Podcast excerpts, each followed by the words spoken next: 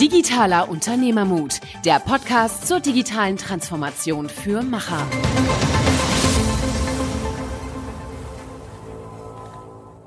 Hallo und herzlich willkommen zu einer neuen Folge Digitaler Unternehmermut. Heute ausnahmsweise nur mit mir, mit Niklas. Und ich hatte als Gast dabei Melchior Blese, den Founder und CEO von Pergens, einer Beratung fokussiert auf Crowd- und Community-Strategien. Ich weiß, viele Leute denken beim Wort Community Management äh, primär an äh, die netten Leute, die auf Kommentare auf Social Media antworten, die bestenfalls beim Shitstorm dagegen steuern. Und ich glaube, sehr schnell in diesem Gespräch wird klar, dass Community Management noch viel, viel mehr ist. Und Melchior stellt raus, welche Mehrwerte alle mitkommen, wenn man wirklich aktiv eine Community managt, bis hin dazu, dass eine Community, eine aktive, die einem folgt, wirklich der Kern einer Unternehmung sein kann. Man hat einen engen Bezug zu der Zielgruppe, man versteht die Bedürfnisse, kann darauf dessen Produkte oder Dienstleistungen anbieten und hat auch schon eine Startbasis von wirklich loyalen Nutzern. Das waren nur einige der Vorteile, die wir hier in dem Gespräch erörtert haben. Ich fand es sehr inspirierend und äh, ich freue mich natürlich auch, wenn wir vielleicht von unserer Community hier, den Podcast-Hörern, nochmal Feedback bekommen. Also meldet euch gerne über alle Kanäle. Ihr wisst, wo ihr uns erreicht und wir sind immer gerne für eine Diskussion und einen Austausch bereit. Also jetzt viel Spaß beim Zuhören und verstehen, was eine Community ist und warum man sie als Unternehmen aufbauen sollte. Hallo und herzlich willkommen zu einer neuen Folge Digitaler Unternehmermut. Heute nur mit Niklas. Michael ist heute nicht dabei. Und ich habe hier den Melchior Blese sitzen. Hallo. Hallo. Er ist der Founder und CEO von äh, Pergens, äh, die sich mit Community und Crowd Strategies beschäftigen. Und äh, das wird auch heute das Thema sein und ich freue mich sehr, da jetzt einen Experten dabei zu haben. Ja, danke. Danke für die Einladung. Schön, dass Sie da sind. Und äh, ja, wir starten wie immer mal direkt ins Thema rein. Ähm, ja, Community Management. Ich denke mal, viele Leute am Community Management meistens dann auf dem Schirm, wenn, wenn der Shitstorm sozusagen losgeht und man auf einmal merkt so, oh, wir müssen irgendwie reagieren, dann brennt's und dann wird auf einmal das Community Management sehr präsent. Ähm, was, sagst du dazu? Ist das, sollte es so sein oder wie siehst du das? Ja, das, das ist dann häufig der Punkt, äh, wo man merkt, dass man die Arbeit vorher versäumt hat. also ja, klar, ab da wird es dann sichtbar, aber das ist bei vielen, vielen Dingen ähm, ist das, das wird dann erst sichtbar, wenn's, wenn, wenn wichtige Dinge äh, nicht, nicht vorher gemacht wurden. Und äh, für mich ist Community Management so, es ist eigentlich eine neue Form, eine andere Form des Zielgruppendialogs. Also Community-Begriff gibt es verschiedene Definitionen. Für mich geht es vor allen Dingen um, um den interaktiven äh, Zielgruppendialog. Und äh, ja, man merkt das genau, deswegen gibt's jetzt Shitstorm plötzlich. Wenn man, wenn ich überlege, 20 Jahre zurück, da konnte ich mir einfach meine Statements auf Plakate drucken, die an die Straße hängen ähm, ob die Leute das nur gut fanden oder nicht, war mir relativ egal, weil die konnten sich darüber nicht unterhalten. Und es war deutlich schwieriger, sich darüber auszutauschen. Heutzutage sieht man auch einige Unternehmen, die spielen denn damit. Heutzutage kann ich nicht mehr unkommentiert meine, meine Messages einfach rausblasen, weil wir einfach inzwischen so, so vernetzt sind, ähm, dass jeder darüber reden kann. Und das ist eigentlich sehr gefährlich, wenn mir das erst auffällt, wenn, wenn ich schon mittendrin bin. Ja, genau. Es ist jetzt nicht mehr eine äh, Dialog, also es ist jetzt ein Dialog geworden. Es ist nicht mehr diese Einbahnstraße, wo früher einfach nur die großen Unternehmen, die es halt leisten konnten, über die großen Kanäle befeuern konnten, sondern jeder Einzelne hat die Chance eigentlich zu reagieren und auch, sage ich mal, durch die Interaktion mit vielen anderen äh, Usern ja wirklich größere Bewegungen auszulösen, selbst als kleine Einzelperson. Ne? Einmal das und das ist eigentlich auch noch mehr als Dialog. So, vorher war es wirklich Einbahnstraße, dann gab es Dialog, wo man direkt Feedback hat. Was die Herausforderung ist tatsächlich, wenn man kommuniziert und man weiß, es lesen ganz viele mit, weil das wird auch jeder beobachtet haben, wenn er auf Social Media unterwegs ist. Es gibt viele Menschen, so gerade so moralische Diskussionen und solche Sachen. Da werden dann plötzlich an Unternehmen oder an eine Öffentlichkeit, an Statements ganz andere Maßstäbe gesetzt, als, als sie an dich gestellt werden würden, wenn, wenn du in einem reinen Dialog, sprich aus zwei Leuten wärst, sondern überhaupt diese Kommunikation in einem offenen Raum. Das stellt Menschen, generell Unternehmen vor ganz neue Herausforderungen, weil ja, es gibt so diese Online-Blase. Twitter ist, glaube ich, so der absolute wilde Westen des Internets. Äh, das ist dann auch nicht, die sind nicht immer alle, äh, also da geht's nicht zimperlich zur Sache. okay, ähm, der wilde Westen, ja, das ist, ähm, ich finde es halt wirklich immer bemerkenswert, auch was noch ein Faktor natürlich ist. Du hast gesagt, klar, es lesen viele mit, selbst wenn nicht alle, sage ich mal, aktiv reagieren, äh, es lesen viele mit.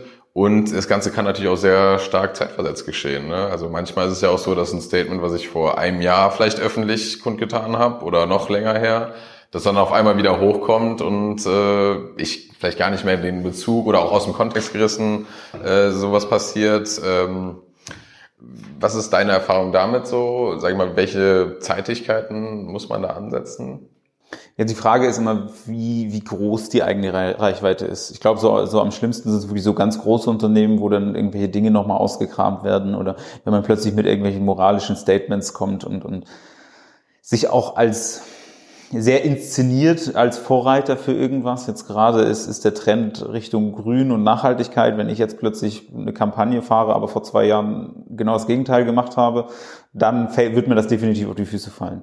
So diese klassischen Mittelstandsunternehmen, da ist das häufig, also da ist man so sehr in einer Blase und nicht so sehr in der Öffentlichkeit. Ähm, da ist das meistens nicht so das Riesenproblem. Aber es ist schon, wird immer wichtiger, dass man sich mit sich selbst beschäftigt und so seine eigenen Werte auch einhält. Dass die Werte nicht nur so übergestülpt sind, konstruiert, ausgedacht sind, sondern dass man wirklich auch inhaltlich danach handelt, weil es ist gar nicht möglich, so nach draußen hin diesen perfekten Schein zu wahren, wenn er inhaltlich nicht gelebt wird. Deswegen geht es da tatsächlich sehr viel um, um Werte und wie konsistent handelt man. Das ist, glaube ich, so das, da, da ist das negative Feedback auch am schnellsten und am größten, wenn man sich selbst nicht treu bleibt.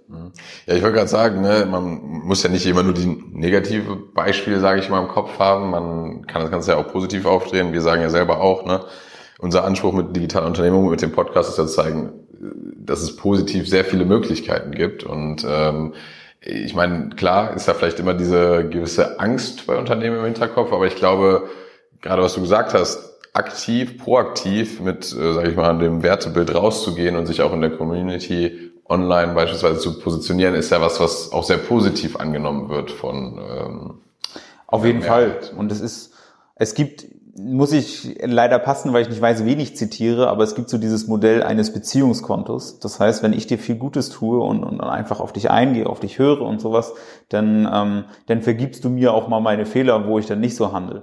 Und ähm, das ist, das Ganze potenziert sich nochmal, wenn ich eine größere Community, eine Blase um mich rum habe, beispielsweise meine Social Media Kanäle und ich einfach sehr interaktiv bin, sehr interessiert bin an der Zielgruppe, nachfrage, wirklich mir offensichtlich auch Mühe gebe, einfach die beste Leistung zu liefern, immer verlässlich bin und sowas. Und wenn dann mal was schief geht, ich aber sehr die ganze Zeit sehr kommunikativ war und auf dieses Beziehungskonto immer eingezahlt habe, indem ich dem Gegenüber, den Gegenüber immer ähm, was Gutes getan habe, dann wird mir auch eher mal vergeben, falls irgendwas nicht nicht äh, nicht ganz hundertprozentig sauber laufen sollte. Bei einem Unternehmen, was immer so kalt, anonym so unangreif und unantastbar ist und ich keine als Kunde als keine Möglichkeit habe, eine Beziehung zu aufzubauen, da beobachte ich dann genau die Fehler. Ähm, und das ist auch von, gerade von kleineren Unternehmen, und wenn ich klein sage, rede ich so 100 bis 100, 200 Mitarbeiter ist nochmal noch klein. So ein Großkonzern ist gefühlt immer anonym, die kriegen das nicht hin. Ähm, kleine Unternehmen haben was ganz viel Wertvolleres. Was immer wertvoller wird, ist Persönlichkeit. Und ähm, diese Karte spielen leider noch viel zu wenige, ist aber ein Riesenpotenzial, weil das genau der Unterschied ist zwischen so diesen kleineren äh, Unternehmen zu, zu Großkonzernen, weil da ist häufig, da sind Persönlichkeiten drin, da gibt's noch einen Gründer, da gibt's Geschäftsführer, da gibt's Abteilungsleiter, die, die auch irgendwie ein, alle Mitarbeiter werden dann dadurch auch irgendwie zum Gesicht des Unternehmens. Und wenn man da auf dieses Beziehungskonto einzahlt, einzahlt, einzahlt, dann überlebt man auch, wenn es dann mal schwierigere Zeiten ist, deutlich mehr. Und es wird definitiv ein Faktor, warum sich immer mehr Menschen auch für einen Dienst entscheiden, ist, ist dieser Vertrauensfaktor. Mhm. Ja, ich glaube halt, dass, ähm, ich glaube, was du ja da auch gesagt hast, da geht es ja darum, eine gewisse Persönlichkeit als Unternehmen zu repräsentieren, Emotionalität auch zu bringen, weil das, was man natürlich klassisch so kennt, auch aus dem Konzern, ist so ein bisschen dieses klassische PR. Das ist ja meistens so, ja, wie soll ich sagen, sehr steril, sehr, alles wird dreimal durchgecheckt und es soll halt. Bloß nichts falsch machen. Genau, bloß nichts falsch machen, alles soll kon konform und so weiter sein. Aber ich glaube, da, da, da fehlt dann wirklich genau dieser Bezugspunkt, ne? weil wir Menschen sind ja auch nicht perfekt. Ne? Wir Menschen ja. zeigen auch mal Schwächen, wir zeigen auch, äh, sagen wir mal, positive Emotionen und so weiter. Das macht ja überhaupt erstmal so eine, so eine menschliche Beziehung aus dementsprechend. Ne? Ja. Also es ist ein absolutes Grundbedürfnis, Beziehungen zu Menschen aufzubauen. Und ähm, genau das fehlt großen Unternehmen definitiv. Und ähm, das, das ist aber äh, ja das, das große Potenzial. Ähm, vielleicht um jetzt dem ganzen Thema äh, mal so ein bisschen noch mehr ein Gesicht zu geben, äh, wie muss man sich das jetzt vorstellen? Ne? Ich meine, du hast ja schon zu Beginn gesagt, für dich ist Community Management wirklich eher was ganzheit ganzheitliches. Und ähm, zum Beispiel, wenn wir jetzt mal anfangen, auf welchen Kanälen findet denn für dich zum Beispiel Community Management statt? Das ist ja nicht nur ein Kanal, das ist zum Beispiel, du hast ja mal Twitter genannt, aber es findet ja nicht nur auf Twitter statt, sondern sind ja in einer vernetzten Welt. So welche Ideen hast du da? Welche sind so für dich zum ersten Mal so ein paar Hauptkanäle, auf denen sowas stattfindet? Ja, also die Frage ist ganz interessant, weil es gibt unglaublich viele Leute, die halt rausgehen und sagen, wir müssen jetzt Facebook machen, weil jeder macht Facebook oder jetzt ist Instagram Hype, jetzt müssen wir alle Instagram machen. Ähm, was wir sehen können, was generell ein Trend ist, früher hatte man so einen Kanal, ähm, es war dann irgendwann mal Facebook, ähm, wo alle auf Facebook waren und alle auf Facebook sein mussten. Was wir aber sehen, ist, dass das sich immer mehr verteilt und dass es immer mehr Nischenbereiche auch gibt. Und ich hatte zum Beispiel mal mit, mit einem Kunden zu tun, der war im Schachbereich aktiv. Es gibt zwei, drei Schachforen, ganz normal klassische Foren. Die sind alle ausgestorben vor zehn Jahren, in dem Schachbereich überhaupt nicht. Das ist so, und das ist überhaupt gar nicht, und wo ich sage, ey, das Sinnvollste, was du machen kannst, kannst Facebook vergessen, geh in dieses Forum. Das heißt, diese erste Frage ist immer die Analyse, wo befindet sich eigentlich meine Zielgruppe? Wo und wie kommuniziert die bereits? Weil wir sind bereits alle vernetzt. Ähm, auch nicht nur auf einem Kanal, sondern wir haben alle auf dem Handy, wir haben Facebook, wir haben Instagram, wir haben auch WhatsApp, wir haben vielleicht LinkedIn und wir sind vielleicht auch in irgendwelchen Foren aktiv. Wir gehen abends auf einen Stammtisch, treffen uns mit anderen Leuten, sind im Vereinsleben für irgendwas. Das heißt, wir sind alle schon wahnsinnig vernetzt. Und wenn ich jetzt eine Community aufbauen möchte, ist, ist der allererste Schritt zu schauen, wo findet die Kommunikation eigentlich statt. Das Schwierigste, was man machen kann, ist, dass man sich selbst ausdenkt, ich mache jetzt Instagram, die Kunden wollen aber gar kein Instagram und dann muss ich versuchen, auf Teufel komm raus, diese Leute davon zu überzeugen, unbedingt auf Instagram jetzt zu kommen, damit sie mir folgen können und mit mir kommunizieren können. Ähm, das ist so eine leicht arrogante Art und Weise, einfach hinzugehen und quasi sagen, okay, meine Kommunikationskanäle, die werden jetzt genutzt. Sondern ich würde da immer hingehen und gucken, was findet eigentlich schon statt. Es ist immer einfacher, auf einer bestehenden Welle mitzusurfen, als versuchen, eine eigene zu bauen. Also sozusagen ganz klar, die Zielgruppe, die ich ansprechen will, gibt auch vor, wo ich mich befinden sollte. Also ich sage nicht so, ja, jetzt kommen alle hier hin, aber da ist vielleicht jetzt zu Beginn noch gar keiner, ähm, sondern ich gucke, wo, wo befinden sich diese Zielgruppen. Ja. Ähm, vielleicht mal da, also da habe ich direkt mal so zwei nochmal Fragen dazu. Du hast selber ja schon so ein bisschen erwähnt, wie verbindest du für dich dann diese Welten online, offline? Was, sag mal, welche Rolle nimmt was ein? Online ist natürlich diese immense Vernetzung äh, einfach da und diese enorme Reichweite. Offline ist wahrscheinlich einfach nochmal eine ganz andere Ebene. Wie, wie findest du, spielt das in so eine Community-Strategie mit rein? Ja, also ich glaube, ich glaube, dass beides existenziell wichtig ist. Also ich glaube auch nicht, dass das eine, wenn man, wenn man wirklich eine Community mit Zusammenhalt aufbauen möchte, dass das eine nicht ohne das andere geht. Ähm, weil es ist vollkommen egal, wo man ansetzt. Wenn man sich vor Ort trifft, beispielsweise ein Stammt, also dieses Wort ist halt heutzutage sagt man Meetup, dann gibt es ja auch Meetup.com, ist eine wahnsinnig sensationelle Plattform. Wenn man ein Meetup gründet, ähm, beispielsweise und man hat da Leute, da wird früher oder später die Frage, ey, wollen wir nicht irgendwie eine Facebook-Gruppe oder eine WhatsApp-Gruppe machen? Das kommt automatisch, die, der, das Bedürfnis nach digitalem zwischendrin Austausch zwischen den Treffen. Wenn man aber beispielsweise eine Facebook-Gruppe hat, die ist super aktiv, kommt früher oder später auch die Frage, wollen wir uns nicht mal treffen? Wollen wir nicht mal so ein, so ein Member-Treffen oder Hörer-Treffen oder Leser-Treffen machen? Und dann, dann ist plötzlich der Bedürf, das Bedürfnis da, sich vor Ort zu treffen. Deswegen, das ist, geht, das eine geht nicht und das andere und das taucht auch automatisch kann man die Uhr nachstellen, ist auch für uns immer ein wichtiger Indikator, okay, so weit ist die Reife der Community, wenn wir das aufbauen. Auf der anderen, äh, und, und auf der anderen Seite ist natürlich vor Ort ist die Verbindungen sind deutlich tiefer. Das heißt, Leute, die sich vor Ort regelmäßig treffen, die, die kommunizieren auch tiefer, also auf, auf einem höheren Level. Und das Commitment ist einfach viel, viel höher, wenn die auch online kommunizieren.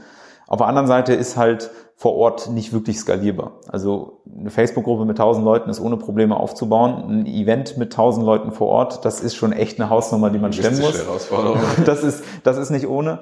Ähm, deswegen, das ist so die Sache. Ich glaube, so die Tiefe, auch die inhaltliche Tiefe, die kriegt man sehr viel über Vor-Ort-Treffen und, und, und Real-Time. Ähm, und, und die Skal Skalierungseffekte, die sind dann, die kriegt man dann online hin. Ja, und ich glaube halt, dass das auch ein, ja, eine enorme Synergie halt miteinander hat. Ne? Ich meine, wir beide sitzen jetzt zum Beispiel hier gegenüber voneinander und wenn man, glaube ich, mal so persönlich mit jemandem mal gesprochen hat, interagiert hat, wenn ich jetzt, sage ich mal, Sachen von dir online irgendwie lese oder du so Sachen in zum Beispiel eine gemeinsame Community reinschreibst, kann ich das ja ganz anders interpretieren, was, was du ausdrücken willst oder äh, wie ich das von dir jetzt empfinde. So, ne?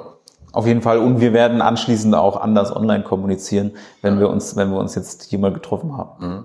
Ja, spannend. Ähm, dann vielleicht in eine ähnliche Richtung. Es gab ja, sagen wir mal, gerade zu Beginn von den Online-Kanälen auch immer so ein, so ein Drang danach, dass auch, auch gerade vielleicht von größeren Unternehmen so, sagen wir mal, so owned Channels zu haben, so also eigene Kanäle. Beispielsweise, ich habe jetzt mein eigenes Forum oder meine eigene Community, weil ne, das kann ich dann besser steuern, besser kontrollieren, vielleicht so ein bisschen der Gedanke.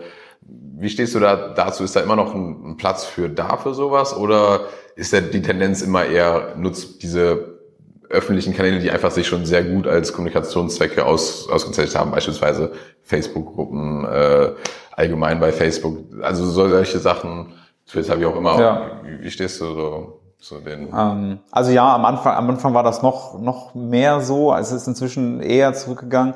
Es ist, ich glaube, die Denke kommt häufig aus diesem ganz klassischen, wir müssen das besitzen. Ähm, das ist, glaube ich, so, so einer, einer der Gedankengänge, so, ich muss meine Webseite haben, ich muss das haben, ich muss das haben, so, so dieses, ähm, ähnlich wie eine Pressemitteilung, muss halt rausgehen. Äh, und, und ich besitze, ich bin, ich bin quasi Herr der Kommunikation.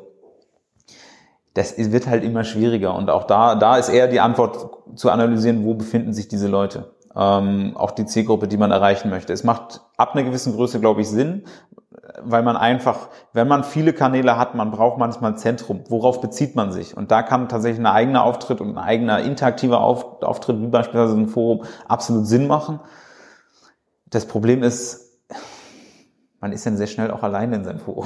Oder man hat einfach eine, eine dramatisch viel niedrigere Inter Interaktion. Und das ist wirklich so, so, eine Nutzenabwägung. Ich glaube, was, was, was tatsächlich auch noch viele falsch machen, ist, die investieren jetzt in, jetzt haben sie Facebook aufgebaut. Ähm, was wichtig ist, dass diese, das Ganze äh, ist im ständigen Wandel. Es ist nie ein Besitz von irgendwas. Und ja, auf den Social Media Kanälen, es gehört, eine Facebook-Seite gehört in erster Linie Facebook. Und die können, ich kann, habe auch wenig Handhabe, wenn die einfach sich entscheiden, dass ich nicht mehr reinpasse, beispielsweise. Da ist in einigen Plattformen, YouTube hat sehr viel Wandel beispielsweise, da muss man schon aufpassen, was man macht. Und YouTube ist da relativ strikt, äh, dass sie dann irgendwas auch dann vielleicht nicht mehr erlauben oder nicht mehr so ausspielen, wie sie wollen.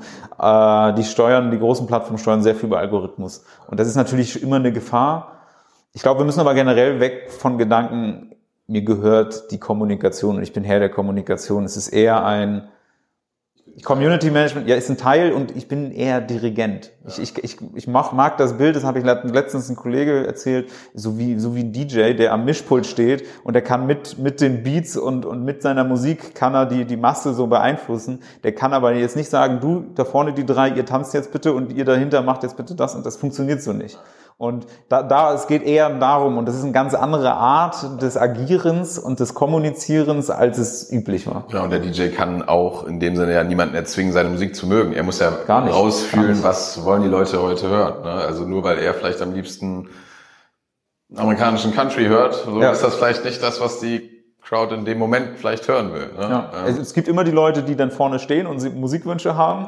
ja, äh, genau, das ist dann wahnsinnig hilfreich. Das ist so Social Listening, überhaupt mal zuhören. Was wollen die Leute eigentlich? Das ist ein wichtiger Faktor. Das andere ist aber, man sieht es.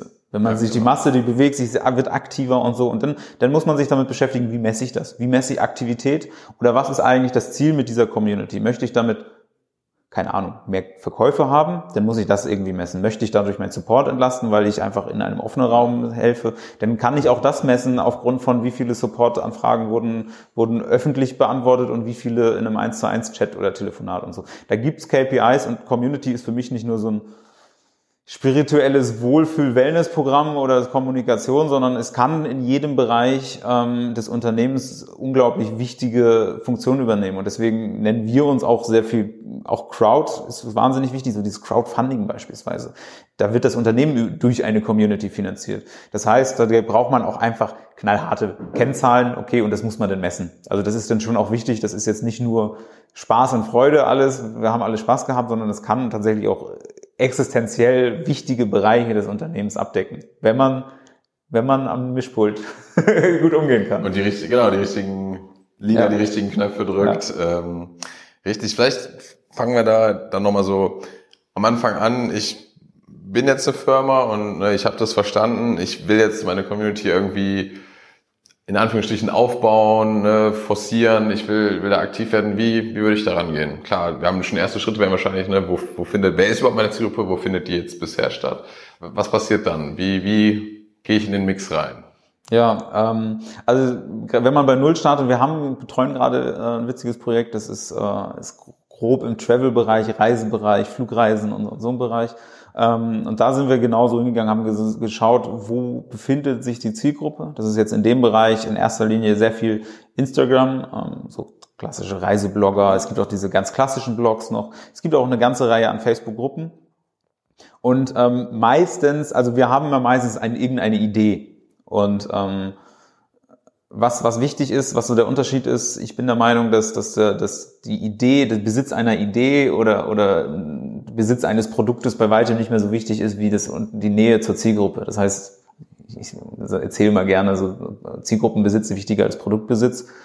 Also da sind wir dann in die einzelnen Gruppen reingegangen, haben uns am Anfang tatsächlich gezielt die Multiplikatoren rausgesucht. Es gibt überall beispielsweise Instagram äh, den Channelbetreiber, die Blogger oder die Moderatoren oder das ist so, ja, man nennt sie Influencer.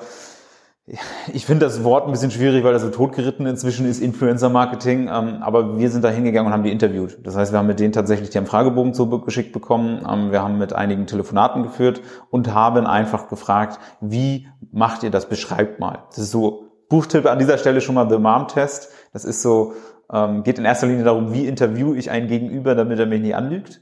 Also das Buch geht darauf an, die Person, die uns am meisten anlügt, ist unsere Mutter, weil die immer alles gut findet, was wir gut finden, auch wenn es eine beschissene ist. Ja, ja. ähm, und da, da kann man wahnsinnig viel die Art des Fragens. Beschreib doch mal, wie machst du denn das, wenn du das machen willst und sowas. Und dadurch lernt man wahnsinnig viel. Das ist dann so dieses erste Abscannen und dieses Lesen. Und dadurch verfestigt sich dann häufig so das Bild. Also man hat so einen Abgleich zwischen, ich habe eine Vorstellung von, wie die Welt aussieht und funktioniert, wie meine Idee funktioniert und hat schon von den Multiplikatoren, die meistens schon ein ganz guten Gefühl dafür haben, schon mal so einen, so einen, so einen Eindruck. Und wenn wir eine Idee haben, also bei einer guten Idee passiert das automatisch, dass die Multiplikatoren, die ersten finden es schon mal spannend. Das heißt, die hat man dann schon mal irgendwie an Bord, ob man sie nur bezahlt oder mit Teilhabe an wie auch immer oder weil sie einfach, viele wollen auch einfach einfach dabei sein, wenn was Cooles passiert. Ja. Ähm, dann ja, ist dabei. Das für ihre Zielgruppe relevant ist, dann ja, können sie das ja auch. Nee, eben, das ist für, für die meistens auch irgendwie, und das ist ganz häufig, das ist ein Win-Win. Meiner Meinung nach, gerade beim Community-Aufbau, das ist halt, es ist größer, es ist irgendwie auch Reichweite, es ist so eine, ähm, aber auch Kreativität, neue Konzepte, neue Ideen ist so wahnsinnig viel mehr wert als, als ein paar Euro Budget. Ähm, und, und dann, dann sind wir halt hingegangen und haben, haben mit denen eine Kampagne gestartet. Aber auch da ging es sehr viel um dieses Fragen. Wir wollen erstmal erfahren, wir wollen erstmal die Bedürfnisse verstehen, um dann quasi direkt anschließend die Leute zu, zu sagen, ey, wir entwickeln da gerade was, möchtet ihr darüber mehr erfahren? Wenn ja, kommt doch bitte mal in beispielsweise in diese geschlossene Facebook-Gruppe, beispielsweise manchmal auch einfach nur erstmal einen E-Mail-Verteiler, je nachdem, wo wir in der und welches Produkt das ist. Aber wir gehen am Anfang super viel mit Fragen, erstmal über die Multiplikatoren und dann in die breitere Masse rein.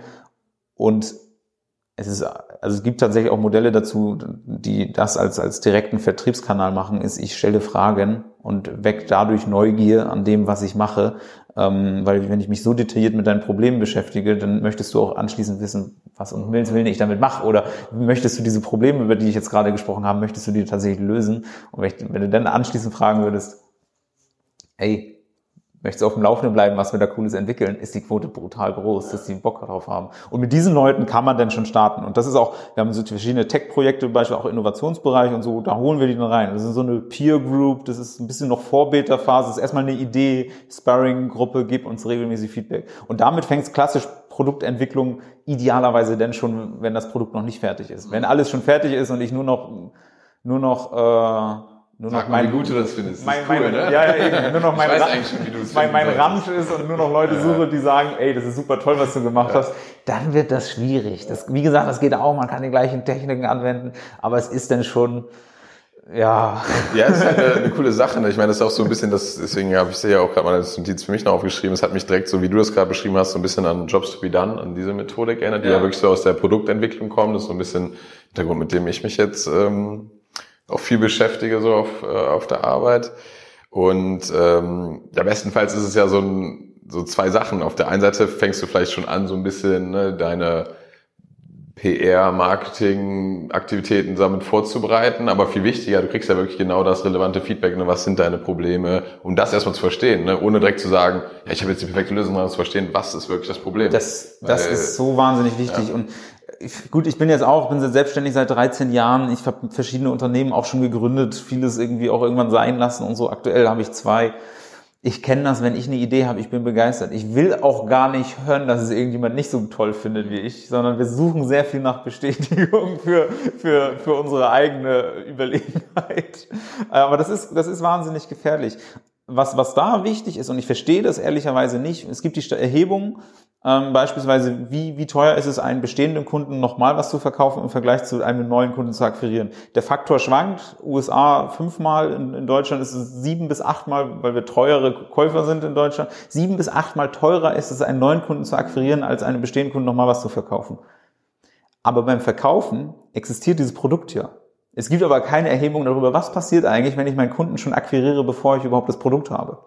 Das heißt, über diesen ganzen Produktschöpfungszyklus, den so viel zu erweitern und die Leute von vornherein abzuholen, ohne, auch vielleicht sogar ohne Idee. Wenn ich keine Geschäftsidee habe, ich muss mir, wir Menschen sind ja so super, wir reden ständig über Probleme. Das ist für, für Unternehmer ist das doch geil. Wenn ich Unternehmertum als Problemlösung verstehe, freue ich mich doch über jeden, der Probleme hat. ich Also meine, das, doch das ist eigentlich Deutschland äh, prädestiniert, oder? Eigentlich müssen wir noch die besten Perfekt. Produkte bauen. oder? Eigentlich ja. Es gibt halt leider zu wenige Leute, die, die das als Chance begreifen. Und ich, ich kenne diese Quote nicht. Wie viel billiger ist es eigentlich, die Leute vor der Entwicklung, vor dem Produktrelease tatsächlich schon mal abzuholen? Das muss aber logisch weitergedacht potenziell mehr sein, noch Klar, die Leute also jetzt reinzuholen und die teilweise kaufen sie ja. Klassisch Crowdfunding gibt es ja, ey, ich habe eine Idee, kauft mal das Produkt, bis ich genug Geld habe, es zu produzieren. Wie geil. Ja, ja klar, also genau, das ist das Commitment schon vorher da. Und äh, das Interessante ist ja auch, ne, ich meine, jeder, der sich schon mal mit ein neues Produkt entwickelt hat in irgendeiner Form, so das Produkt wird halt nicht perfekt sein am Anfang. Ne? Aber wenn ich ja jemanden befragt habe, dann kann ich erstens vielleicht schon mal sicherstellen, dass die wichtigsten Kerndinge von ihm drin sind. Und zweitens, wenn derjenige mir ja auch den Input dazu gegeben hat, hat er selber ja auch schon mal mehr Commitment. Ne? Also ich habe, er ist ja quasi schon Teil davon Er geworden. ist Teil davon. Diese klassische Lean Startup Gedanke geht geht ja in die Richtung, dass ich sage, ich entwickle nichts komplett fertig und werf's dann auf den Markt in der Hoffnung, dass es jemand kauft, sondern ich, ich starte wirklich mit dem MVP so wirklich so klein wie möglich, es muss irgendwie funktionieren und gehe dann raus und entwickle es mit dem Feedback weiter. Das Ding ist, das Buch ist halt auch, ich weiß nicht genau, wann es geschrieben wird, 10, 15 Jahre schon alt. Und in diesen 10, 15 Jahren hat sich, hat sich die Welt so weiter vernetzt und so viel interaktiver geworden, dass ich glaube, dass wir diesen MVP, dieses Minimal Viable Product, in der Form gar nicht mehr brauchen. Das heißt, dieses Community Building ist eigentlich eine logische Umsetzung des, des Lean Startup Modells auf die heutige vernetzte Welt. Weil wir können, wir brauchen das noch nicht mal. Wir können ganz häufig schon über die Idee sprechen, weil die Leute, die sind überall im Internet da. Ich finde sofort Gruppen von, äh, von Leuten, die, die, die sich schon über Themen und, und sowas Nische gibt es eigentlich Wahnsinn. mittlerweile, weil Ja. es halt einfach ein globales Netz geworden ist. So, ne? Ich meine, die Welt ist ein Dorf. Ja. So, da gibt's halt für jede Nische irgendeinen Ja. Bereich. Das ist ja das Schöne. Und ich meine, da finde ich halt nur nochmal den Punkt, den du ja auch gesagt hast, auch mit dem Buch. Äh, dann musst du mir nochmal den konkreten Titel am Ende nochmal nennen, dass ich ihn wirklich verlinken kann. Weil das Interessante ist ja, klar, ne, jetzt habe ich verstanden, ich muss irgendwelche Fragen stellen. Das ist ja wirklich dann die Frage noch, wie mache ich das? Ne? Weil du kannst natürlich die Fragen auch so stellen, dass du irgendwie dann doch eher wieder einfach dein Ding präsentieren willst. Ne? Auf jeden Fall, ja, gut zurücknehmen und wirklich ja auf die Person eingehen. Ne? Du musst auch äh, bereit sein, ähm, die Erkenntnis zu schließen, dass deine Idee vielleicht doch nicht die beste ist. Oder vielleicht eine super Idee ist, die aber noch ein wenig mehr angepasst werden sollte. Ja, ja definitiv. Okay, das heißt, äh, ne, wir sind jetzt ja, die Frage war ja nochmal, wie starte ich meine Community? Ich gehe da jetzt rein, ich versuche wirklich viel mitzunehmen. Wann werde ich denn dann aktiv? Wann kommt so dieser Switch so, ich habe jetzt viel aufgenommen, wann gehe ich jetzt aktiv selber raus und sag so, okay, dafür stehe ich jetzt und das will ich vielleicht vermarkten oder will das gerne in die Community mit reinbringen? Ja, also es gibt so, also nachdem, nachdem wir, wir arbeiten auch, es gibt so diese Research-Befragung und tatsächlich Research machen wir nie, ohne anschließend zu fragen, willst du, willst du dabei sein, sollen wir dich auf dem Laufenden halten? Und dadurch bauen wir dann, bauen wir quasi schon die Leute auf. Und häufig, häufig machen, machen wir dann so einen Kick-Off, so ein, so ein, so ein Community Lounge, wo wir sagen, okay, jetzt versammeln wir alle Leute, die, die gerne auf dem Laufenden bleiben wollen, alle zusammen in der Gruppe, machen häufig das auch die, also es kommt immer auf die Zielgruppe darauf an, was man denn nutzt, aber häufig irgendwie in Form von Video, Hangout, Webinar, wo wir das auch präsentieren, was wir wissen, schon auch unsere Ideen mit reinbringen und solche Sachen. Und dann bringen wir die Leute irgendwo zusammen.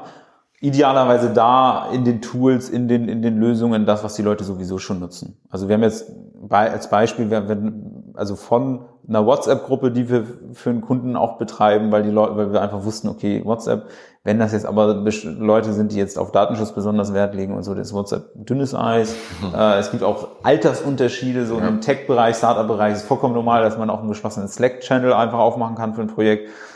Habe jetzt aber eine Gruppe von, von so Hundebesitzern, machen wir auch, so, so sind so überhaupt gar nicht, äh, aber sind so in erster Linie so Muttis, äh, Zielgruppe 40 bis 50 und so den ein Slack, geschlossenes Slack passt halt nicht. Das heißt, es muss dann schon sehr, was nutzen die? Und das ist, erfahren wir dann aber häufig auch schon in den Gesprächen vorher. Das heißt, wir versammeln die dann irgendwann, machen so ein Kickoff, ähm, präsentieren auch die Ergebnisse, die Idee, die Vision, da, da haben wir so das Überthema dieser Community eigentlich gespannt und machen dann häufig irgendeine Umsetzungs-, eine Feedback-Challenge und sonst irgendwas. Eine Challenge ist, ist wahnsinnig einfach irgendeine Gemeinschaftsaktion, was online dann stattfindet das hilft meistens, um die Leute daran zu gewöhnen, da ist jetzt was. Das einmal zu sagen hilft nicht, wenn wir aber über drei, vier Wochen verteilt, ey, lasst uns mal pro Woche, jede Woche das und das und das machen, so irgendeine Gemeinschaftsaktion. Es muss halt es muss cool sein, es muss so ein Event sein, dass die Leute Bock drauf haben. Und dann ziehen wir das über drei, vier Wochen, dass die Leute sich gewöhnen, Mensch, da ist denn irgendwas. Und dann haben wir, keine Ahnung, 200, 300 Leute irgendwo schon drin.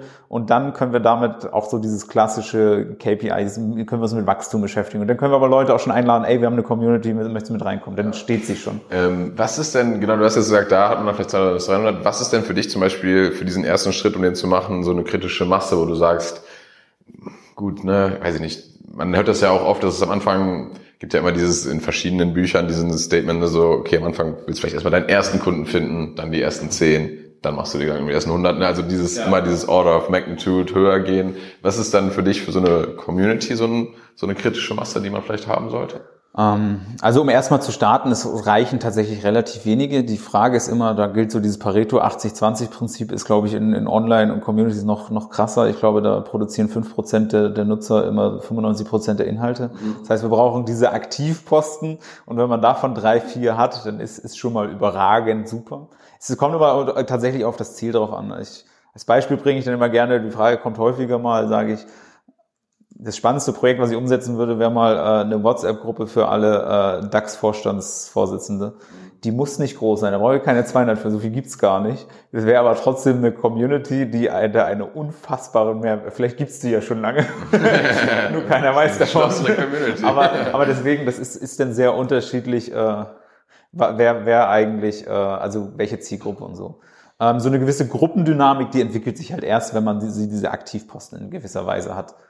Okay, also geht es eher darum, wirklich die zu finden, die nachher auch gute Contributor sind, wo, ja. sag ich mal, wirklich vor allem Inhalte generiert ja. werden. Ne? Ich habe aber auch Deswegen reden wir auch persönlich am Anfang mit den Multiplikatoren, weil wenn, da, wenn da zwei, drei begeistert sind, die sind das schon gewohnt, Content zu kreieren und, und nicht nur zu reagieren und die sind wahnsinnig wichtig. Ähm, und, und wenn, wenn ich da drei habe, dann reichen auch 50 andere, dann habe ich mit, mit 50 Leuten da schon in der Gruppe und da ist trotzdem schon was drin. Ja. Weil sich jeder dran gewöhnen sollte, die ersten, ersten Wochen, Monate ist man allein der Vortänzer. Automatisch.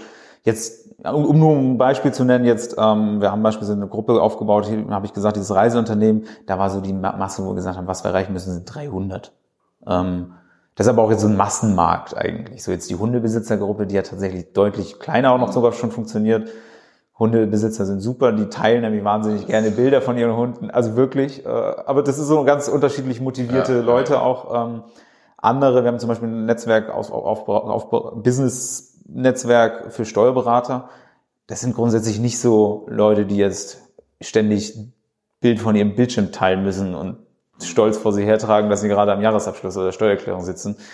Die kommunizieren ganz anders und da wirklich da eine Gruppendynamik reinzubekommen, das ist schon schwierig, da überhaupt von Dynamik zu sprechen, nachdem man 500 zusammen hat. Ähm, aber da findet eben auch Kommunikation statt. Das ist halt mehr kuratiert, würde ich sagen. Ja, genau. Ich finde halt, da hast du auch nochmal einen sehr entscheidenden Punkt gesagt, weil ich glaube, viele, wenn man auch so an Community denkt, wenn man, wenn man hört es immer so, oh, Millionen Reichweite, das, jenes, das denken immer, ist direkt immer so die Gedanke da, oh, ich muss ja alles direkt, äh, ist ja auch immer so ein Buzzword, was ja wirklich permanent jetzt im Online-Bereich genannt wird, ne, skalierfähig sein. Ich kann ja nicht jetzt hier jeden Einzelnen einladen und so weiter. Es geht um die Fähigkeit. Also fähig, skalierfähig ist es. Ja. Es muss aber nicht gleich riesengroß gestartet sein. Genau, aber das ist, finde ich, genau der Knackpunkt. Ich glaube, um es überhaupt erstmal starten zu können, und das, ich glaube, du musst halt dein Verhalten komplett ändern, wenn du halt so die ersten Leute abholst. Und du hast ja gerade gesagt, na, ihr sprecht ja wirklich, versucht ja sehr persönlich ja. an One-on-One mit denen in Kontakt zu kommen.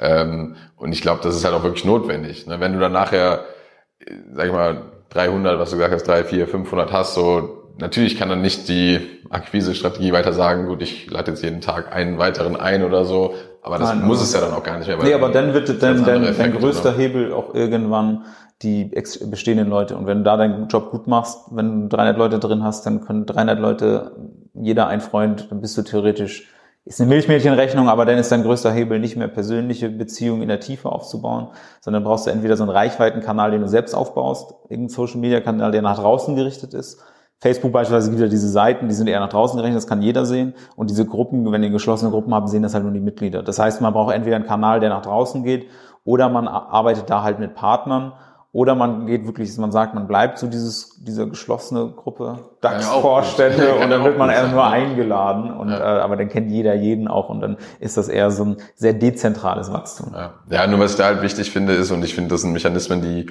oft, wenn man, ne, ob es jetzt Communities sind oder man baut ein digitales Produkt oder so, ich glaube, dass du am Anfang halt echt Ne, das hört man ja dann auch öfter mal so, so doing the unscalable, ne, dass du halt das am Anfang irgendwie ein Stück weit machen musst. Ne? Und dann kommt das ja, dass du überhaupt andere Mechanismen überhaupt gut nutzen kannst. Ne? Ähm, okay, äh, was ist denn, sag ich jetzt mal so zu Thema, wenn wir jetzt nochmal auf das Anfangsding zurückkommen, vielleicht Richtung Abschluss von dem ähm, Hauptteil, ja, Thema Viralität, ne, kann positiv, kann negativ sein. Ich weiß, es ist immer super schwierig, das irgendwie zu beurteilen, ne? so ja, was ist jetzt wirklich, es gibt ja keine Formel, das geht jetzt viral. Aber was sind so deine, dein Empfinden dazu? Ne? Man hat jetzt sozusagen diese, was wir gerade ja behandelt haben, so diese Anfangsphase so ein bisschen hinter sich gelassen. Was ist dann, was können so Anzeichen sein oder Sachen sein, um halt wirklich vielleicht diesen viralen Faktor hinzubekommen, äh, wo es dann vielleicht exponentiell wächst? Die Frage ist, es versuchen immer Leute so ganz viel zu konstruieren. Ähm, okay, und jetzt so diesen, diesen einen Kern des, des, äh, der Viralität irgendwie zu knacken. Ähm, und ähm, was immer die wichtigste Frage ist, die jeder sich selbst stellen sollte, würde ich selbst teilen? Würde, würde ich das jetzt hingehen und das mit meinen, meinen Freunden auch einen Direktlink schicken? Würde ich das in irgendwelchen meinen persönlichen WhatsApp-Kontakten schicken und sowas? Und das ist, muss halt irgendwas sein, was besonders lustig, besonders innovativ oder sonst irgendwas. Wir haben zum Beispiel, wir haben zum Beispiel einen Kunden, der äh, ist, der ist DJ, der ist eigentlich super tiefe Wurzeln in elektronische Musik und sowas und der, der hat regelmäßige Live-Auftritte so zusammen mit dem Orchester, wo die zusammen machen und so. Und witzigerweise arbeiten wir da gerade jetzt dran und so. Das ist aber so, wenn du das siehst, denkst du so, ey geil, das muss ich schicken und oh, das muss ich zeigen, dann drehe ich direkt auch in, im Büro direkt den Laptop um und sag, guckt mal Leute und so. Das ist doch genau der gleiche Effekt, den wir erzeugen wollen bei anderen Leuten und so. Und das ist natürlich, wir sind alle emotional von dem Zeug, was wir selbst machen oder auch wo, wo ich irgendwie mitteile, finde ich automatisch irgendwie immer gut und wichtiger und sowas. Die Frage ist immer, würde ich es selbst tatsächlich auch teilen? Und wenn das wirklich so den Impuls hat, von wegen, ey, das ist so gut, das muss ich jetzt jemandem zeigen, dann, dann ist gut. Und dann hat das auch das Potenzial. Und dann ist aber das auch ja kein Selbstläufer. Dann ist ganz häufig, äh, kann man äh, große Verbreitung, da funktioniert das Internet äh, dann doch relativ kalkulierbar. Da braucht man immer im Unternehmen, äh, es gibt so Plattformen, die sind halt nur dafür da, die, quasi Zeug, was die irgendwo anders finden, nochmal zu wiederholen und sonst irgendwas. Das heißt, wenn wir da jetzt bestimmte Videoclips oder Inhalte beispielsweise haben, ähm, dann geht man an, an bestimmte Positionen äh, oder, oder Videos, da gibt es Plattformen, die einfach Dinge teilen. Man kann da auch einfach mal das ein oder andere teilen äh, vorher absprechen. Also man kann das durchaus machen und die Leute direkt auch auffordern dazu oder wenn man selbst was super Gutes hat. Aber auch da eins zu eins persönlicher Kontakt, einfach persönlich fragen, anfragen. Teilweise kann man dafür bezahlen, um dann mit großer Reichweite irgendwo gepusht zu werden. Aber auch die Leute, Mensch, guck mal, das habe ich jetzt gemacht und äh, und äh, wäre wär super, wenn du das teilst oder sonst irgendwas. Ich habe jetzt gerade einen Freund, der gerade ein Buch veröffentlicht, das hat er auch, der hat, ich glaube, der hat sein 200, 200, also der hat mehr, aber 200 Facebook-Freunden hat er eine individuelle Sprachnachricht auf Facebook geschickt und gesagt, das ist ihm das echt wichtig, er hat jahrelang dann gearbeitet und so, bla, und so. Und das haben super viele gemacht. Das haben die vielleicht gar nicht gemacht wegen dem Buch, aber der hat sich wirklich so viel eins zu eins die Mühe gegeben und jeden Ansprache und für jeden also zwei Minuten. Der, der muss da ewig dran gesessen haben, so diese persönliche Beziehung aufzubauen. Das heißt, es ist am Ende im Hintergrund wahnsinnig viel Arbeit gewesen. Aber der ist eingestiegen in die, in die Verkaufscharts, wie, wie habe ich noch nie gesehen. Mhm. Ähm, aber da hat er super viel, was ich vorhin gesagt habe, so die Beziehungskonten von eins zu eins von Leuten, ähm, super vielen Leuten halt im Hintergrund so geholfen. Und das da kann man fast von Viralität sprechen. Und ähm, dann kommt es natürlich so ein bisschen darauf an, auch welche Formate man nimmt. Also es gibt so unterschiedliche Plattformen, die neigen halt eher mal zur Viralität als andere. Ähm, Twitter ist tatsächlich nicht so sehr durch einen Algorithmus bestimmt. Ähm, bei Facebook und Instagram ist ein bisschen schwieriger zu verstehen. Da gibt es bestimmte Mechanismen. Es muss halt relativ zügig passieren, äh, damit, damit der Algorithmus merkt, okay, das ist relevant, das spiele ich jetzt viel aus. Ähm, bei äh, LinkedIn beispielsweise, es dauert einfach sehr viel länger. Da sind aber zum Beispiel ist, äh, äh, dieses Klassen Reaction, gefällt mir Angaben und Kommentare wahnsinnig viel wichtiger. Es kann auch gut sein, dass da ein Post drei Tage gar nicht funktioniert und dann kriegt er plötzlich äh, große Reichweite, weil die Leute interagieren. Das ist tatsächlich dann auch von Plattform zu Plattform, die so ein bisschen die eigenen Gesetze haben. Am Ende aber ist immer die allererste Frage, würde ich selbst teilen? Zweite Frage ist dann diese das im Hintergrund auch organisieren, äh, dass, dass, dass das dann seine, seine Hausaufgaben machen sozusagen. Einmal das und dann gibt es diesen Social Proof Aspekt. Wenn, wenn ich irgendwas sehe, da sind schon 20.000 gefällt mir drauf und fünf meiner Freunde haben darauf reagiert und sonst was, dann gucke ich mir auch an. Das ist dann irgendwann hat man so diese kritische Masse erreicht und dann ist es einfach nur, dann finden alle toll, das toll, was gerade toll gefunden wird. Und dann war es auf einmal über Nacht. ja, ja, eben. Und dann, dann sieht das aus als, oh, wo kommt das denn plötzlich her? In Wirklichkeit steckt aber doch schon echt viel Arbeit dahinter. Was würdest du denn jedem sagen? Ich meine, du hast das jetzt ja mit ein paar Beispielen ja auch beschrieben. Ich denke mal, geht oft durch diesen Prozess wieder ganz am Anfang zu stehen und dann das ist ja schon teilweise, denke ich mal, so eine harte Kost. Du hast ja eben schon mal gesagt, man muss den Vortänzer spielen. Es kann ja durchaus sehr anstrengend sein, ne? immer wieder, sag ich jetzt mal, in den Wald reinzurufen, es kommt wenig, kein Echo vielleicht am Anfang zurück. Ähm, was würdest du jemanden, der, sag ich mal, auf dieser Journey ist oder auch Unternehmen äh, sagen, ähm, sag mal, wie kann man so dieses Durchhaltevermögen oder äh, diesen, diesen Mut aufbauen, äh, zu sagen, gut, auch über jetzt mal einen längeren Zeitraum hinweg probiere es einfach weiter und ja.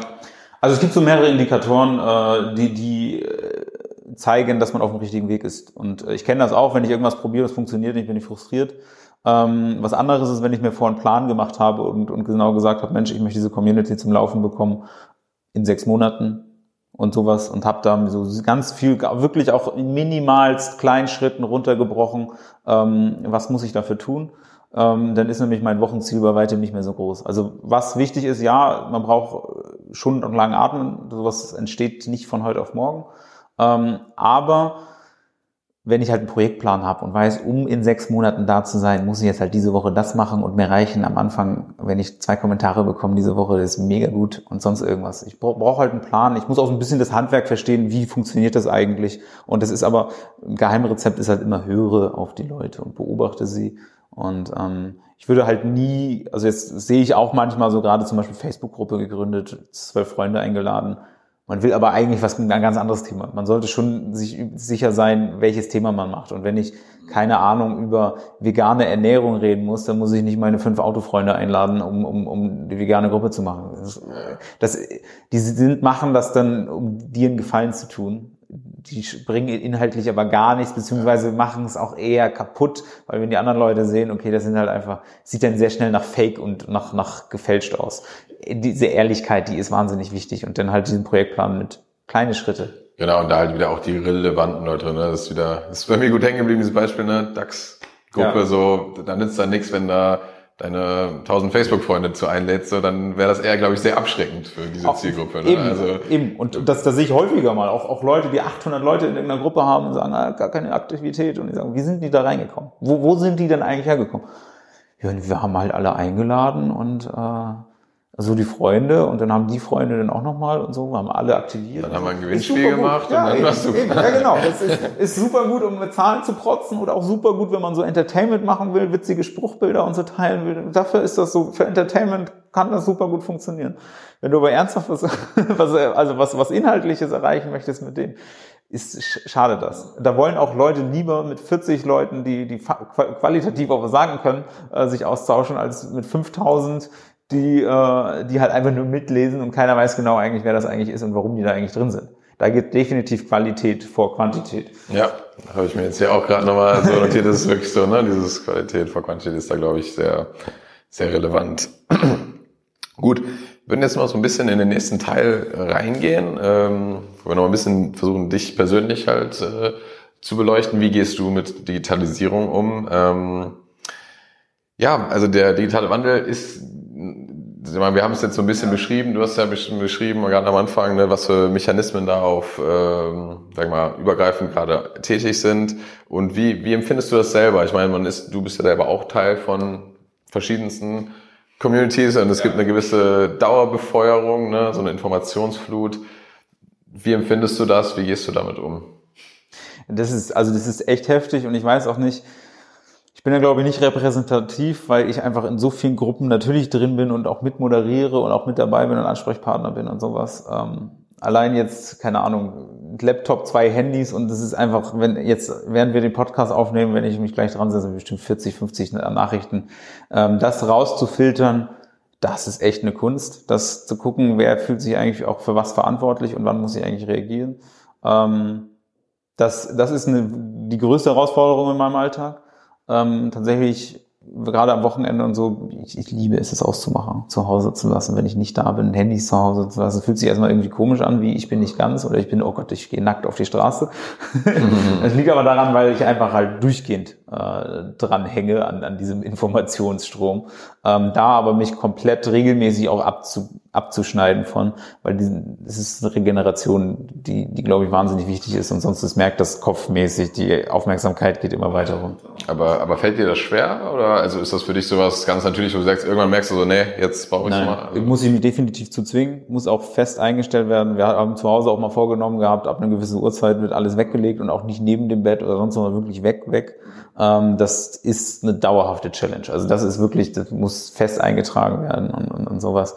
Ähm, man verliert sich ja sehr, sehr schnell in, in diversesten Feeds und so. Und das ist aber auch gar kein Zufall. Also wenn man, wenn man so Mechanismen anschaut von äh, also Glücksspielautomaten, warum, warum Menschen süchtig werden und, und vor, so einem, vor so einem, keine Ahnung, so einem Glücksspielautomaten sitzen und so, so ein Algorithmus von Instagram zum Beispiel, das ist genau die gleiche, genau die gleichen Mechanismen äh, werden da auch angesetzt. Das heißt, da wird schon auch psychologisch gesehen mit genau dem gleichen gearbeitet. Und es ist, es ist vollkommen normal. Ich, ich kenne viele Leute, die, die immer sich deswegen schlecht fühlen oder so. Es ist, es ist auch vollkommen normal, da irgendwie so ein Verhalten zu haben. Äh, also dass man da so ein Suchtverhalten entwickelt, das ist normal. Das ist genau so konstruiert. Genau das wollen die Leute haben.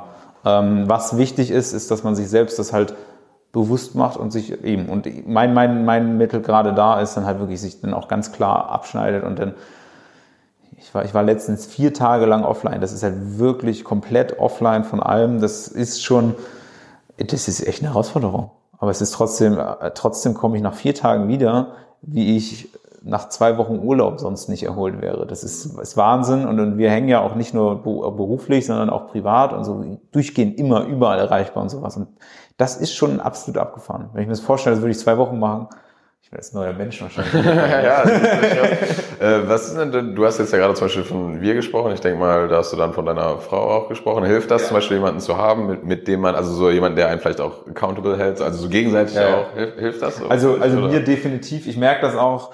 Ähm, sie ist auch relativ viel unterwegs und manchmal sind ein paar Wochen sehen wir uns dann nicht, weil, weil sie gerade auf Tour ist oder sowas. Ähm, das fällt mir in den Zeiten deutlich schwieriger, äh, da abzuschalten weil es irgendwie gefühlt keinen Grund gibt. Wenn aber zu Hause jemand ist, dann habe dann hab ich halt auch noch ein anderes Vorortleben so. Ähm, das fällt einem deutlich leichter. Und ja, es ist so ein bisschen ein auf, ähm, wir reden, haben darüber halt relativ offen geredet und das ist dann immer so, so ein netter Hinweis dann von, weg jetzt ja, und ja. so. Ja, aber manchmal man verpasst ja aber auch Zeit. Also man, man, es ist ja, wäre ja traurig, wenn man diese Zeit verschwindet so online ähm, und man, mhm. man lebt so nebeneinander her statt miteinander ja. und das, das, das hilft definitiv, also mir definitiv. Ich habe da dann aber auch einen sehr großen Hang, da komplett tief drin zu verschwinden. ja. Ähm, das ist vielleicht auch eine ganz gute Überleitung. Ne? Also wir haben auch, also wir fragen auch gerne mal, gibt es irgendwas, wo du das Gefühl hast, da bist du mal vielleicht im digitalen Kontext, muss aber nicht zwangsweise so wirklich gescheitert und hast da vielleicht was draus gelernt? Gab es mal Phasen, wo du das Gefühl hattest, du hast zum Beispiel da total drin verloren und hast gemerkt, es war zu much oder an, andere Bereiche? Ähm, es ist tatsächlich gut. Ich hatte das kurz gesagt, ich habe das erste Mal gegründet vor 13 Jahren. Für mich ist Selbstständigkeit so ein ein, ein durchgehendes Scheitern äh, und manchmal hat man Glück und es funktioniert. Also es fühlt sich manchmal echt so ein, wo du denkst, du tappst halt von der einen, vom einen Mist in den anderen und sonst irgendwas und, und wenn du dann aber zwischendrin mal zurückblickst, denkst du, ey, bist ja ganz schön weit gekommen. Es fühlt sich aber selten. Also es ist so, so dieses Alltagsscheitern gibt es gefühlt immer. und da gibt es auch diverseste Fuck-Ups von irgendwelchen Gründungen, von irgendwelchen Sachen, die man einfach nicht wusste, weil man, ich habe sie halt nirgends gelernt von irgendwas, ich muss es keine Ahnung, irgendwelche Auflagen so und so erfüllen und was weiß ich. Sowas gibt's klar immer. Ich, wenn ich jetzt speziell auf digital anwende, ähm, es gibt so zwei Sachen. Also ich, das eine, was habe ich schon ein paar Mal erwähnt, ich, ich liebe meine Ideen. Wenn ich sie habe, bin ich voll begeistert davon und dieses zu lange an Ideen festhalten, obwohl alles dafür spricht, dass das eine Quatschidee ist und es nicht funktionieren kann. Das kann ich, kann ich als Muster durchaus bei mir erkennen. ähm, ah, das ist einmal das und sonst gerade speziell digitalisierungsmäßig, das sehe ich bei mir, das sehe ich auch bei vielen anderen, ist so dieses ähm, Versuchen, hast du glaube ich auch gesagt, scalable und muss skalierbar sein und so dieses sehr schnell setzen auf, oh, es muss jetzt skalierbar sein, ich muss jetzt ein System haben, ich muss jetzt und gefühlt ein System und eine Automatisierung für Dinge zu haben, die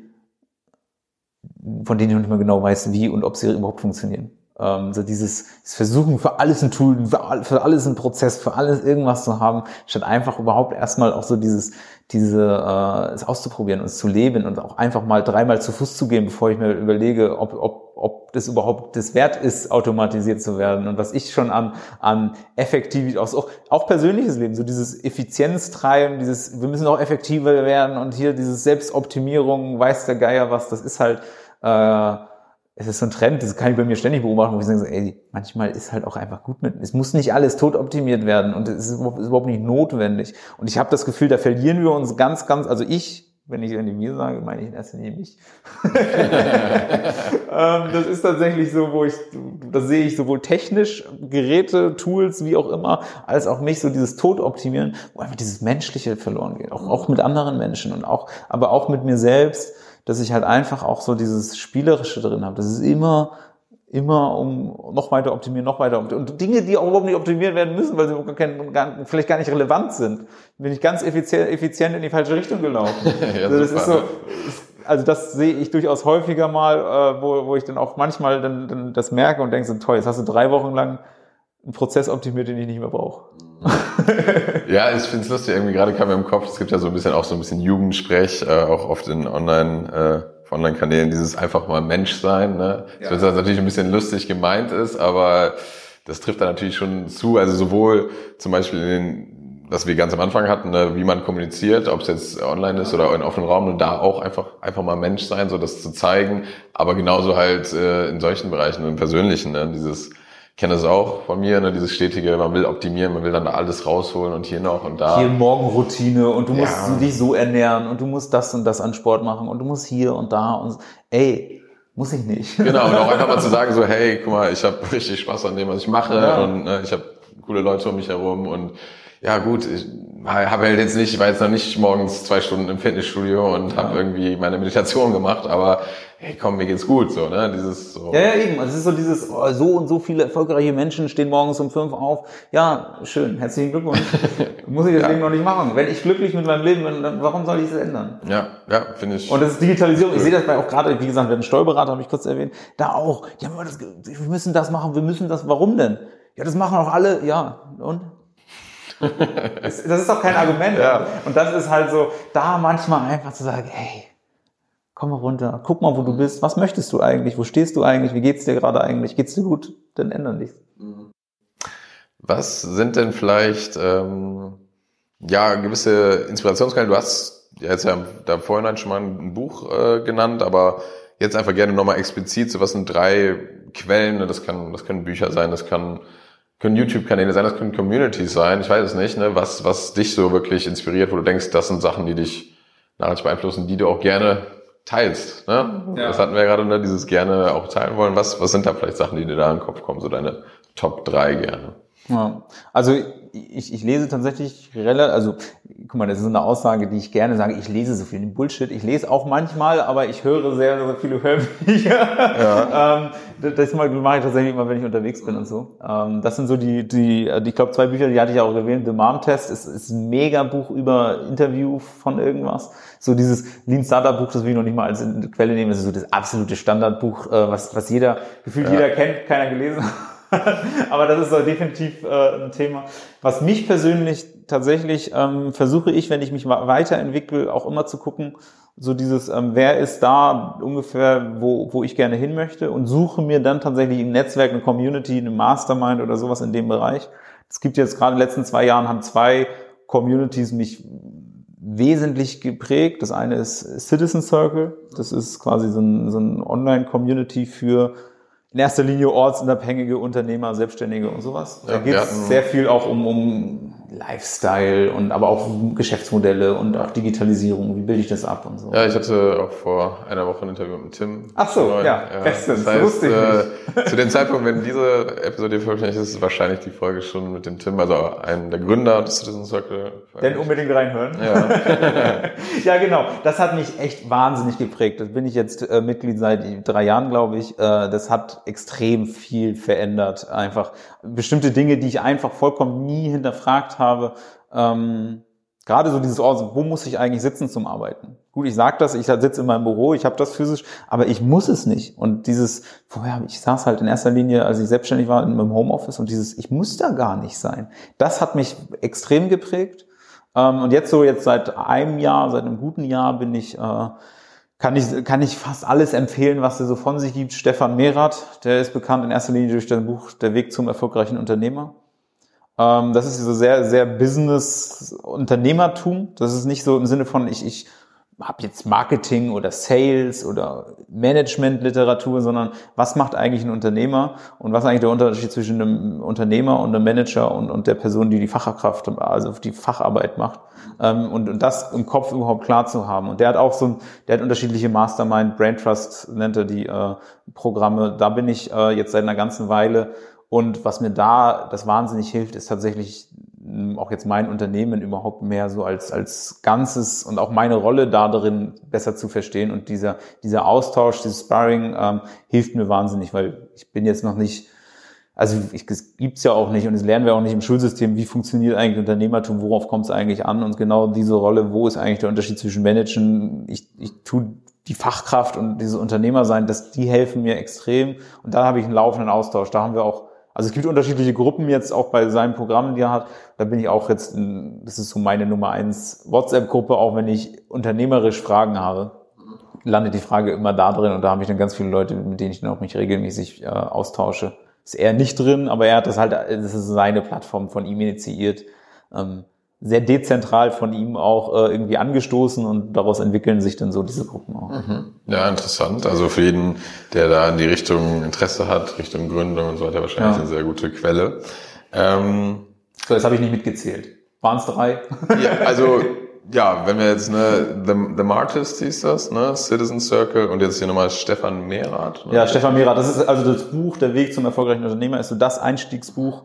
Ähm, das finde ich super gut beschrieben. Ich finde generell die Überlegung, okay, welche, welchen Gemeinschaften, welchen Communities, mal abgesehen davon, dass ich beruflich mache, aber das ist auch so da die größten Veränderungen in meinem Leben habe ich immer da gesehen, als ich mich anderen Communities angeschlossen habe, weil da habe ich nicht eine Person, ich ich stehe absolut nicht auf so diesen Führerkult, wo einer vorne steht, wie das Leben zu funktionieren hat äh, und, und ich lebe danach und mache alles, was die Person sagt. So, keine Ahnung, Tony Robbins erzählt mir, wie ich morgens aufstehen soll, wie ich was ich essen soll und mag ich nicht.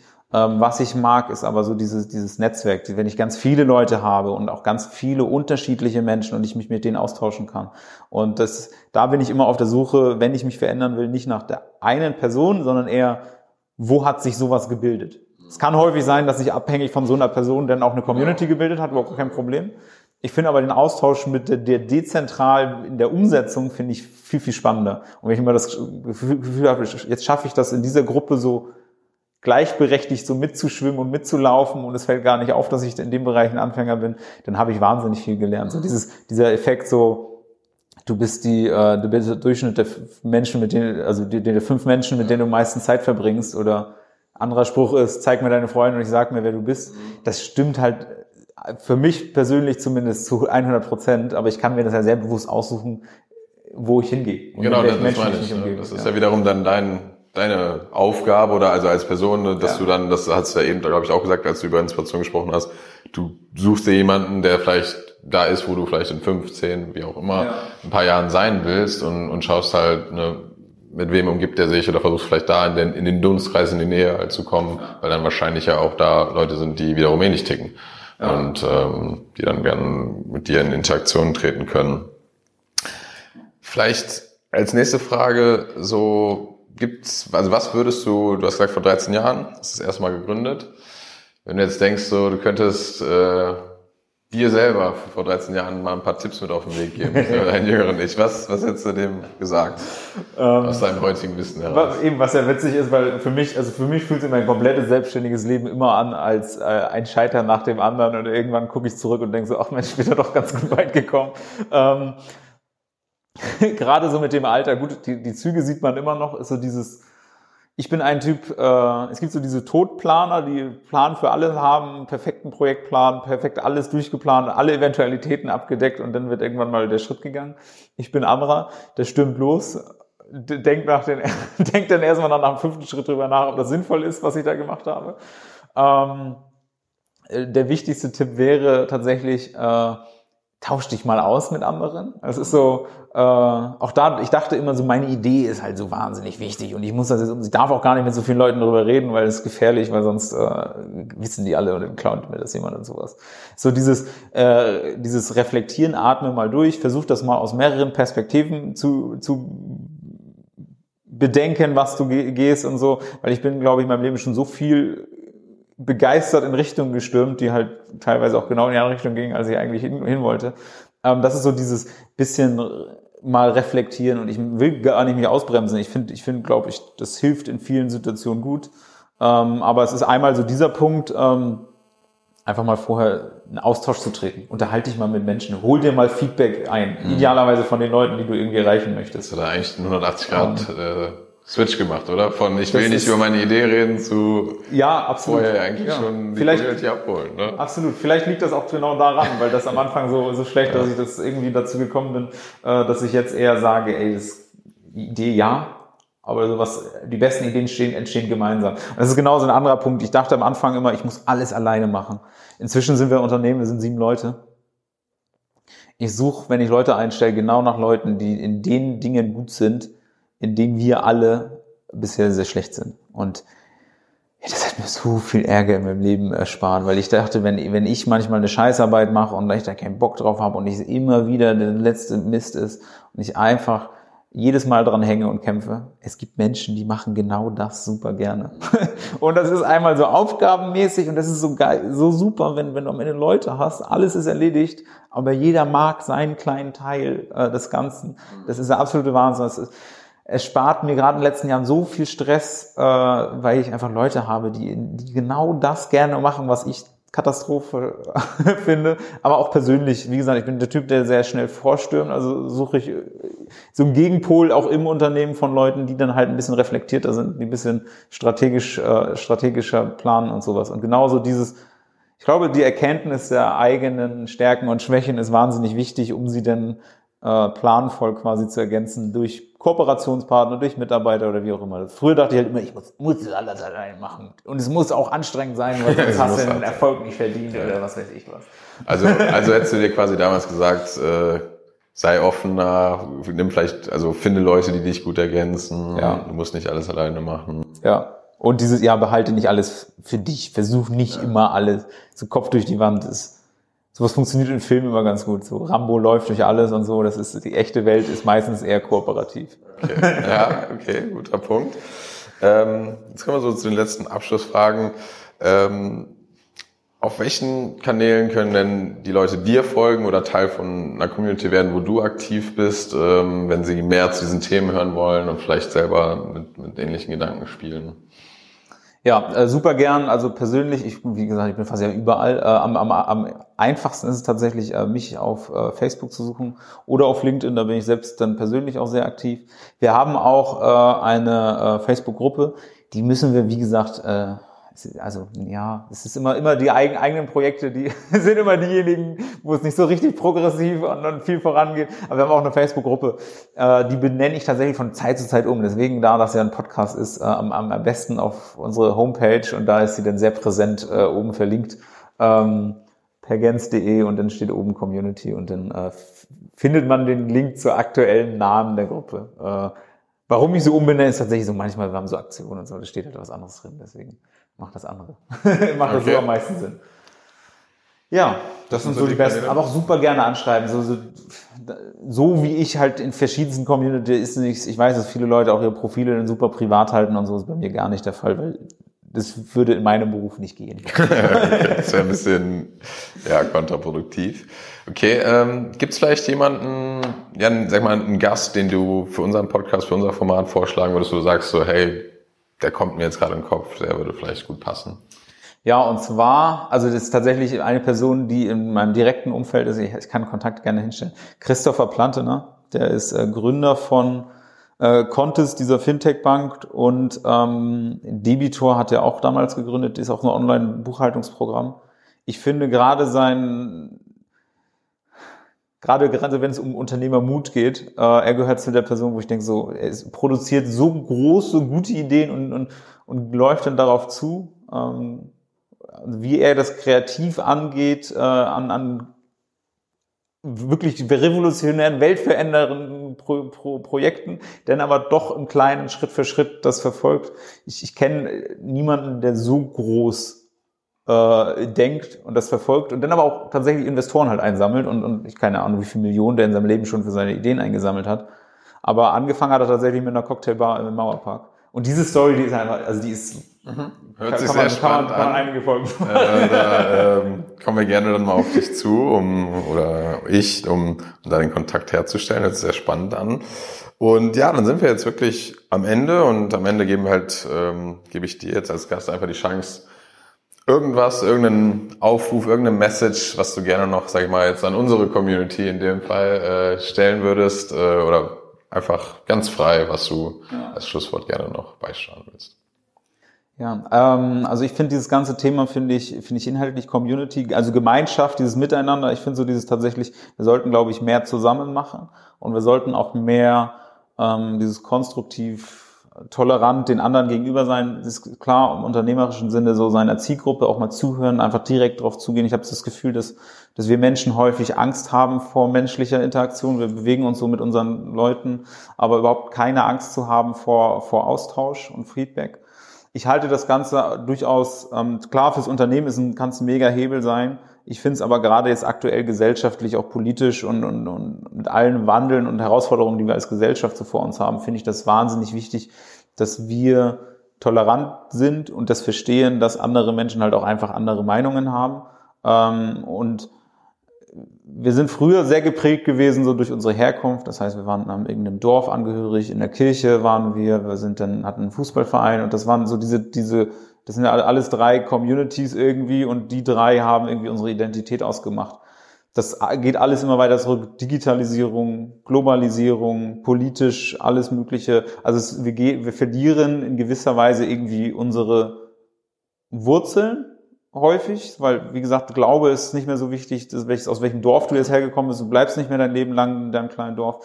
Das heißt, wir haben da wahnsinnig viel verloren, was vorher quasi früher mal unsere Identität ausgemacht haben. Und das sorgt einfach, und das kann man beobachten, das löst aber, also das Bedürfnis nach Gemeinschaft wird nicht weniger. Und ich glaube, das, das finde ich wahnsinnig wichtig, dass das Ganze wir uns, dass wir uns als Gemeinschaften, als Communities verstehen, das ist unglaublich wichtig, ähm, weil das quasi der Ersatz ist für das, was wir früher halt woanders hatten. Und ich glaube, es ist wahnsinnig wichtig, dass man sich damit beschäftigt, dass man auch in seinem Umfeld das schaut und auch so dieses Verständnis von Menschen, die etwas verlieren, die haben halt Angst. Angstreaktionen sind häufig auch aggressiv und sonst irgendwas. Ähm, da tatsächlich mit Verständnis zu ergehen und Alternativangebot zu schaffen, zu sagen, ey, wir haben unseren Raum, der, der, ist, der ist gut, tolerant, äh, aber wir bieten auch generell Menschen als Gesellschaft, wir bieten denen auch ein emotionales Zuhause, was in anderen Bereichen einfach verloren geht. Und das ist, glaube ich, das ist der Grund, warum ich das tue, was ich mache, was ich jedem, jedem ans Herz legen möchte, sich äh, einfach damit zu beschäftigen, so dieses das zu emotionale Zuhause sein, sei es Mitarbeiter, sei es für die Kunden auch und, und diese, diese menschliche Beziehung, die finde ich wahnsinnig wichtig. Ähm, das ist so der Appell an alle und überhaupt mal zu überlegen, was kann man eigentlich machen, um das alles menschlicher zu gestalten. Das finde ich, finde ich. Ja, also ich, Frage. ich glaube, das ist echt ein sehr, in den heutigen Zeiten sehr passender äh, Schluss, Schlussappell, eine tolerante menschliche Gemeinschaft, äh, egal wo die dann stattfindet, ob es offline, online, wo auch immer ist. Äh, Wie gesagt, das ist am Ende ja. egal, äh, wir sind halt ob, ob vor Ort oder oder es ist ja auch Familie. Also wie gesagt, wir haben ja wahnsinnig viel ähm, Kontakt zu anderen. Am Ende ist es egal, äh, ob es online oder vor Ort stattfindet. Meistens ist es eh gemischt. ja, sehr, sehr cool. Das war Melchior Blese, der Founder und CEO von Pergens. Vielen Dank für deine Zeit. Ja, vielen Dank für das spannende Gespräch. Vielen Dank fürs Zuhören. Wir hoffen, dass äh, auch für euch einiges an spannenden Informationen und auch ein echter Mehrwert dabei war. Gerne gebt uns äh, eure Meinung zu den Themen, gebt uns Feedback auf allen Kanälen. Die sind äh, in den Shownotes wie immer verlinkt. Da findet ihr auch die relevantesten Infos von dieser Episode. Und dann freuen wir uns natürlich, wenn ihr nächste Woche wieder einschaltet. Vielen Dank.